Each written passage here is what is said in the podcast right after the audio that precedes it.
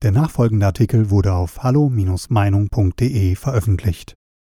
Wird wenigstens der Solidaritätsmechanismus uns retten? EU-Migrationspakt Volume 4 von Uwe Kranz. Der Holzpflock, der den europäischen Völkern sozusagen ins Herz gerammt werden soll, heißt EU New Pact on Migration and Asylum, stammt vom 23.09.2020, kurz EU-Migrationspakt. Seine Wurzeln hat er im UN-Migrationspakt vom 10.12.2018, Marrakesch, Marokko. Obwohl biologisch schon längst tot, schlägt der Stamm dennoch heftig aus und bildet ein üppiges Geäst in Form des EU-Aktionsplan zur Integration und Inklusion für den Zeitraum 2021 bis 2024. In Deutschland treibt er sogar schon seit 2019 neue Blätter, wie den Nationalen Aktionsplan Integration NAP 1, dessen beiden letzten Integrationsphasen 4 und 5, Quellnachweis in der Fußnote, die Staatsministerin im Bundeskanzleramt Annette Wildmann-Mauns, die Beauftragte der Bundesregierung für Migration, Bundesregierung für Migration, Flüchtlinge und Integration beim 13. Integrationsgipfel am 9.3.2021 vorstellte. Der generelle Grundsatz Fördern und Fordern soll in den jeweiligen Phasen gezielte Ausformungen erfahren, vor allem um die Integration voranzutreiben. Aber fast immer und fast ausschließlich geht es um eine gezielte Förderung, von Forderungen ist fast nirgends die Rede. Verteidigungsquoten versus Solidarität. Doch zunächst noch ein paar zusätzliche Anmerkungen zum EU-Migrationspakt. Das neue Screening-Verfahren, welches ebenso ineffektiv wie das alte sein wird, alter Wein in neuen Schläuchen, habe ich in meiner letzten Kolumne beschrieben. Hier nun das neue Zauberwort Solidarität, mit dem sich die EU-Politik aus dem Dilemma einer insbesondere von Deutschland geforderten, letztlich aber missglückten Quotenregelung herauswinden will. Zu heftig waren die Widerstände der Wiesegrad-Staaten Polen, Tschechien, Slowakei und Ungarn, V4, einem halboffiziellen Binnenbündnis innerhalb der Europäischen Union, gegen den Versuch, ihnen zwangsweise per Verteilungsquoten eine ungewisse Anzahl von Migranten aufs Auge zu drücken. Zu stark sind noch die Eindrücke, die der unkontrollierte Marsch Hunderttausender irregulärer Migranten im Herbst 2015 auf der Balkanroute hinterlassen hat. Zu groß war das Gefühl der Ohnmacht, das speziell Ungarn erlitt, welches deshalb auch dankbar die von Polen angebotene Hilfe zur Verteidigung der EU-Außengrenze annahm. Zu deutlich wurde die deutsche Dominanz und die Verletzung des EU-Subsidiaritätsprinzips. Zu sichtbar die Machtverschiebungen auf der West-Ost-Achse. Das waren letztlich auch wichtige Gründe, weshalb Österreich, das ja auch schon gerne der Wiesegrad-Gruppe beigetreten wäre, 2015 gemeinsam mit den V4-Mitgliedern Slowakei und Tschechien ein weiteres EU-Binnenbündnis abschloss, das als Austerlitz-Format bekannt ist und eher als Ergänzung der Wiesegrad-Gruppe angesehen wird. Diese asyl- und migrationspolitischen Divergenzen sind wahrlich keine guten Aussichten für ein gemeinsame europäische Asylsystem GEAS, das ich in einer meiner letzten Kolumnen als realitätsfern bezeichnete, das Äonen von einer strategischen Planung, einer gemeinsamen Migrationssteuerung und einer insgesamt glaubwürdigen Migrationspolitik entfernt sei. Diese offensichtlich dissoziativen und desintegrativen Omen könnten sogar Brexit-gleich beginnende EU-Auflösungserscheinungen oder Zerfallprozesse sein. Sie sind jedenfalls kein gutes Zeichen für ein vereintes Europa. Sind die Südländer die Nächsten, die sich in Zweckbündnissen vereinen?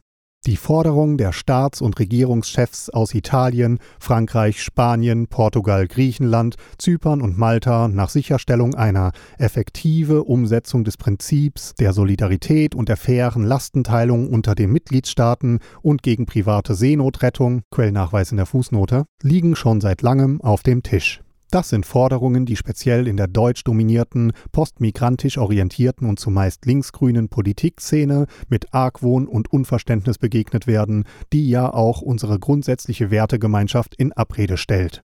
Hier rächt sich die jahrzehntelange migrationspolitische Untätigkeit, das Zögern und Zaudern, der dubiose Türkei-Deal unserer Bundeskanzlerin Dr. Angela Merkel, der die EU und vor allem Deutschland in Geiselhaft nahm.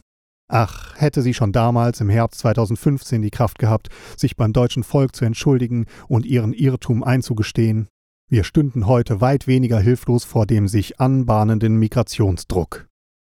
Souveränität und oder Subsidiarität.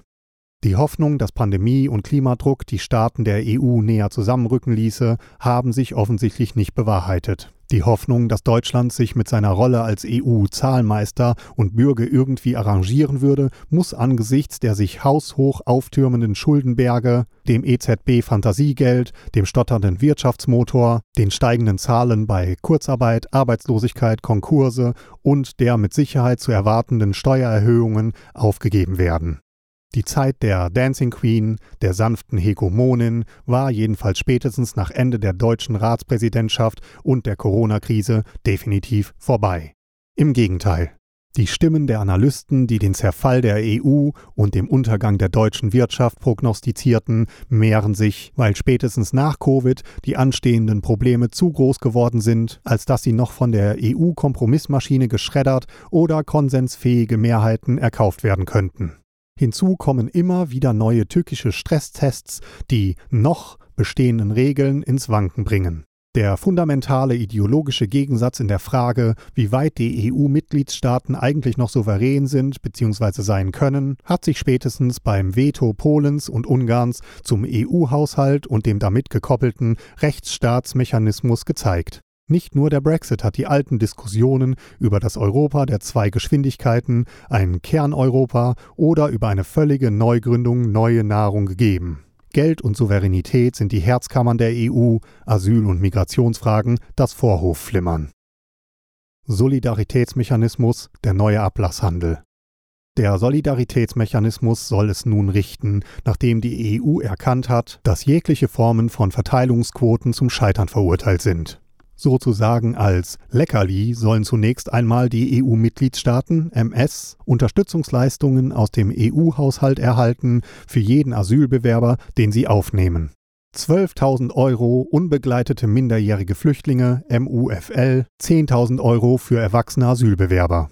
EU-Mitgliedstaaten, die keine irregulären Migranten und Asylbewerber aufnehmen wollen, sollen sich dagegen sozusagen freikaufen können, indem sie zum Beispiel andere MS finanziell unterstützen, für die Kosten für Aufnahme, Versorgung, freiwillige Rückkehr, Umsiedlung, beziehungsweise indem sie für Kosten beim Aufbau von Aufnahmekapazitäten in den Herkunftsstaaten aufkommen. Die Höhe dieser Solidaritätszahlungen, sozusagen ein EU-Soli, soll nach einem spezifischen Verteilungsschlüssel, bestehend aus Bevölkerungsgröße und Höhe des Bruttoinlandprodukts BIP, errechnet werden.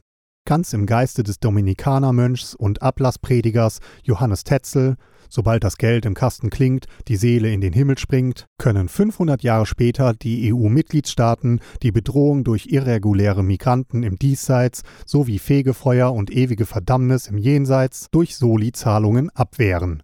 Buße tun. Wo bleibt Luther? Das ganze System wird mit einigen Ausnahmeregelungen, Weiterungen und natürlich mit der Einführung eines neuen Postens für einen EU-Rückkehrkoordinator samt Entourage garniert, der Berichte zu erstatten hat, für die natürlich neue Meldesysteme und Termine eingerichtet werden müssen.